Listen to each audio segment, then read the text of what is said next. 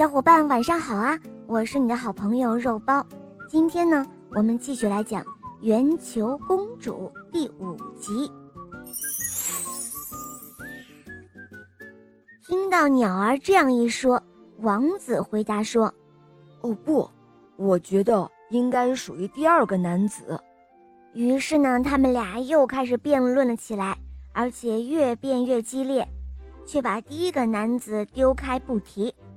圆球公主静静地听他们讲故事，又听到他们争辩不休，却把睡在墓中的第一个男子丢开来不提。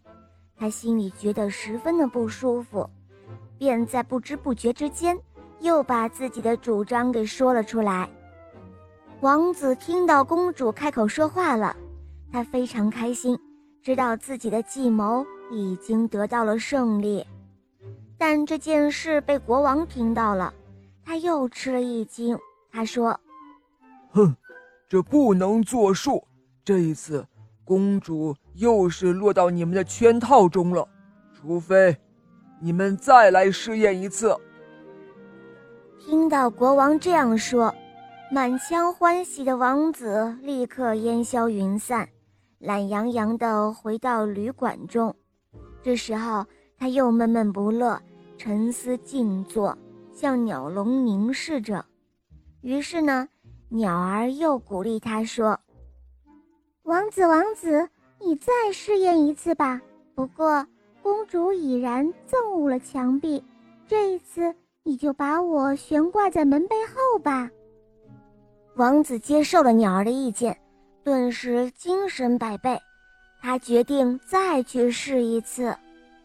到了黄昏时分，他照旧提着鸟笼来到公主的跟前，把鸟笼挂在了门的背后。他向公主问好，但是公主虽然已经开过两次口，说过两次话了，现在却仍然紧闭着嘴，闷声不响。王子见了这个情形，反倒兴奋了起来。他想到：“呵呵。”瞧着吧，我一定要让你再一次开口说话的。于是呢，他提起了精神，向门背后问道：“哎，公主今天晚上又不说话了，我想和你谈话，你愿意吗？”“愿意呀，愿意呀，我很愿意和你谈话。”门背后的鸟儿这样说着。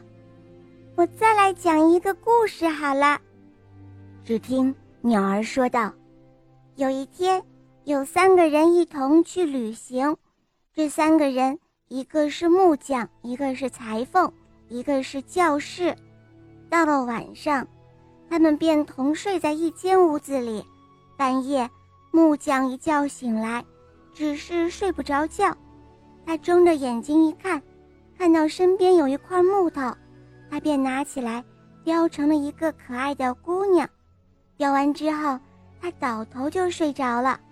接着，裁缝一觉醒来，看到身旁有一个可爱的木雕姑娘的像，就依照她的身材，缝了一套合适的衣服，给她穿在身上。不一会儿，她也睡着了。后来天亮了，教室醒来一看，看到一个可爱的木像，便向神祈祷。希望神能够把生命赋予他。他祈祷完毕，这个木像果真变成了一个美丽的姑娘，就像从睡梦中醒来。他睁开了眼睛。过了一会儿，木匠和裁缝也都醒了，看到这个美丽的姑娘，他们都想娶她做妻子。于是，三个人便开始争论了起来。王子。我要问你，这个姑娘究竟应该嫁给谁呢？照我看来，应该嫁给木匠。听到鸟儿这样说之后呢，王子提出了反对的意见。他说：“哦不，我认为她应该嫁给裁缝。”就这样，他们俩又借此争论了起来。一个主张嫁给木匠，另外一个呢？主张嫁给裁缝，圆球公主听到他们讲故事，自己一个劲儿的忍耐着，她不肯开口说话。但是听到他们辩论不休，却把教室丢开来不管。于是公主实在听不下去了，她恼了，便忘记了自己的意志，竟然打起了精神。她开始主张说道：“哦，真是的，你们这些笨蛋！”这位姑娘，当然应该嫁给教士了。如果没有教士替她祈祷、请求生命，她不过也就是一块木雕的人偶罢了。王子再一次听到了公主说话，他快乐的几乎要发狂了。这时候，这件事又被国王知道后，他也知道再也不能和王子作难了，并且。公主把罩在脸上的七层面罩完全解去了，表示愿意和王子结婚的意思。忍受着千辛万苦，然后达到了目的的王子，便带着世界上最美丽的公主圆球公主，回到了他父亲的王国来。这里，国王非常欢喜，国民也非常快乐。于是，王子和圆球公主他们举行了婚礼，一连庆祝了七七四十九天。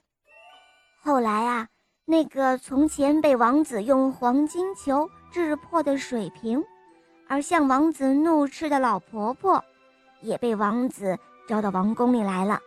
他决定要留在王宫，好好的辅佐王子。好了，宝贝们。圆球公主的故事呢，到这里就结束啦。小伙伴们不要忘记订阅这个专辑，收听起来会更方便。我们还会继续更新其他的公主故事哦，别忘了关注“肉包来了”，打开我的主页，还有很多你没有听过的童话在等着你来收听哦。